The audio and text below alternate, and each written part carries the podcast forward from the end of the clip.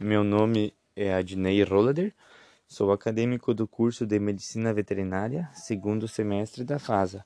Minha pesquisa foi sobre o carbúnculo sintomático, que também é conhecido como manqueira.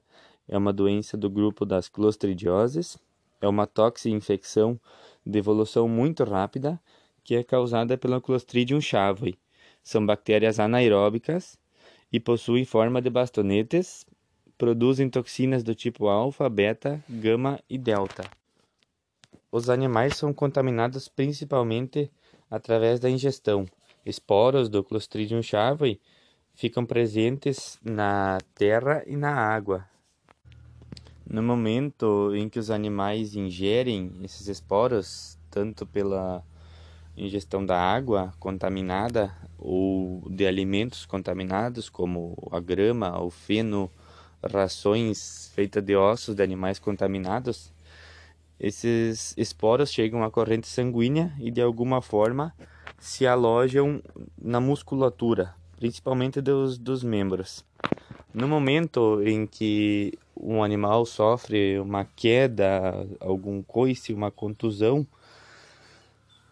este te o tecido afetado cria um, um ambiente de anaerobiose, o que favorece a reativação desses esporos que começam a liberação de toxinas. Os bovinos são os animais mais acometidos, principalmente animais jovens e em bom estado corporal. E, bom estado corporal, eu digo porque a camada adiposa, por ser um tecido pouco vascularizado, ajuda na na formação de um ambiente de anaerobiose e favorece a reativação do Clostridium chavoi. Os principais sintomas são a manqueira, o aumento da temperatura corporal, a falta de apetite e o aumento no volume do membro. Muitas vezes o animal também vem a óbito sem apresentar sintomas.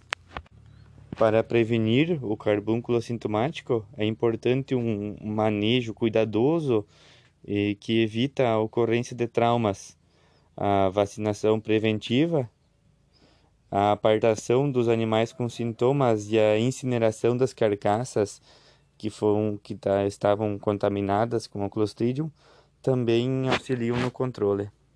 A doença é raramente diagnosticada, o tratamento é muito difícil, pois a mortalidade é próxima a 100%. Em um caso que os sintomas são notáveis, deve ser feito um tratamento à base de penicilina.